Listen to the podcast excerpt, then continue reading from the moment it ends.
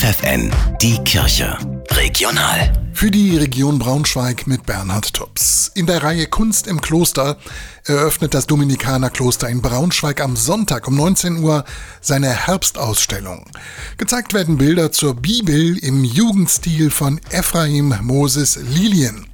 Gemeinsam christlich wohnen, das ist das Ziel des Vereins Christliches Gemeinschaftshaus St. Auktor zu Braunschweig e.V.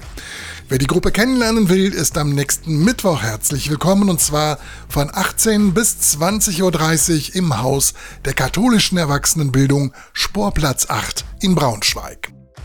Funko. Familien mit und nach Corona, das ist das Motto eines neuen Angebots der Caritas in Peine.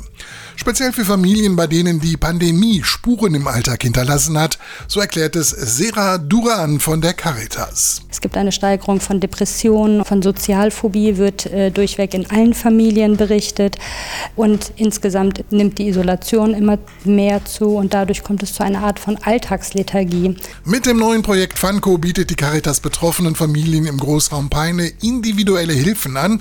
Dabei steht eine Frage immer im Mittelpunkt. Was empfinden bestimmte Familienmitglieder als besonders belastend und wie können wir genau an dem Punkt ansetzen und für eine Entlastung sorgen. Betroffene Familien können sich ab sofort an die Caritas wenden. Das Projekt ist offen für alle Familien mit Kindern aus allen Kulturen und unabhängig des Einkommens. Ihr wollt weitere Infos, dann schickt eine Mail an funko@caritaspeine.de.